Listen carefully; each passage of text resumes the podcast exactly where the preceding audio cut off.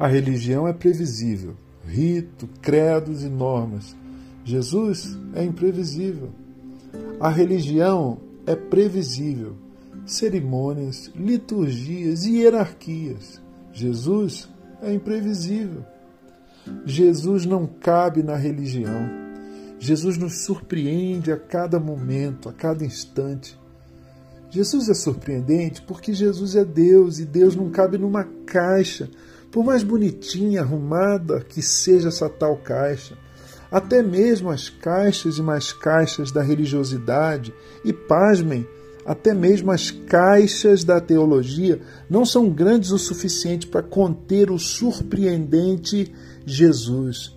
Veja um episódio em Marcos capítulo 7. Marcos 7 mostra o quanto Jesus é surpreendente, o quanto os modos, os meios, os métodos que ele usa para agir não cabem nas nossas previsões. Marcos 7, de 31 a 36. Vai lá, dê uma lida, dê uma relida, medite nesse texto, Marcos 7, 31 a 36. Essa passagem mostra Jesus curando um homem que era surdo e gago. Diz Marcos, conta Marcos, que algumas pessoas lhe, lhe trouxeram um homem que era surdo e mal podia falar. Então Jesus fez três coisas. Olha isso, três coisas para curar aquele homem. Primeiro, ele se afasta com o homem, ele traz o homem para longe da multidão, de perto da multidão, e aí ele coloca o dedo nos ouvidos daquele homem e também cospe e coloca sua saliva na língua do homem. Verso 33. Surpreendente, não? Imprevisível, não?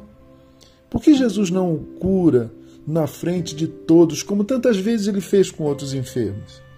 Por que Jesus simplesmente não ordena a cura daquele pobre homem, como tantas vezes fez com outras pessoas? Não sabemos responder com exatidão, mas enquanto eu medito nessa passagem, enquanto eu permito que meu coração se encante com essa narrativa, fica claro para mim o quanto surpreendente é Jesus, o modo surpreendente que Jesus age com aquele homem quer agir com você também. Então eu penso que o afastamento da multidão sugere o quanto Jesus nos pessoaliza. É, Jesus não nos fulaniza. Nós não somos mais um para Jesus, nós somos uma pessoa. Ele nos trata individualmente, ele nos dá atenção única e pessoal. Jesus, o Jesus da Bíblia, o Deus encarnado, Jesus não lida com multidões, Jesus lida com pessoas, com indivíduos. Pessoas, indivíduos que têm nome, sobrenome, história de vida. Como ele fez com aquele homem, ele quer lidar, quer fazer com você, como se você, querido ouvinte, querido irmão, querida irmã, fosse a única pessoa da Terra, como se houvesse apenas você e mais ninguém nesse planeta. Será que você consegue crer nisso? Você é único, você é única, você é singular. Você e eu também somos especiais, únicos singulares para Jesus. E o modo como Jesus cura o homem, eu insisto, é surpreendente. Jesus põe o dedo no ouvido do surdo e toca na sua língua. Com, com o dedo umedecido de saliva, ele toca na língua da sua própria saliva, ele toca na língua daquele homem.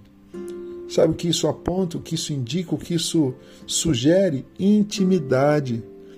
O Deus da Bíblia o Deus encarnado, Jesus de Nazaré, lida conosco de modo íntimo, não apenas de modo pessoal, mas de modo íntimo. Mais pessoal e mais íntimo do que você pode imaginar. Literalmente, ele quer tocar nas feridas e nas dores do nosso ser. Talvez como aquele homem que vivia perto do mar da Galileia, diz o Evangelho de Marcos, você já não seja capaz de ouvir o que a vida está te dizendo, o que a sua esposa, os seus filhos, o que os seus amigos, o que a realidade, o que o seu entorno comunica para você. Você perdeu a capacidade de ouvir. E não apenas perdeu a capacidade de ouvir, mas a capacidade de se expressar. Você não consegue mais dizer, descrever o que pensa, o que sente, o que deseja em relação à vida. Ou seja, como aquele homem, a sua vida está, talvez esteja limitada por aleijões, por aleijamentos, piores do que surdez e mudez. Ou talvez um tipo diferente de surdez e de mudez.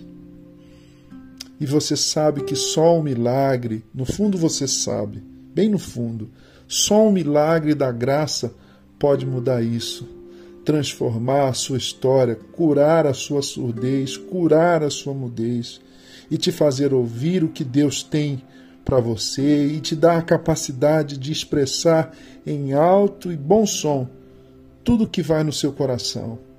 Ah, como eu amo Jesus! Ele me trata de modo pessoal e íntimo. Como eu amo Jesus, o Deus surpreendente. Eu sou Gerson Borges e essa é a meditação do dia.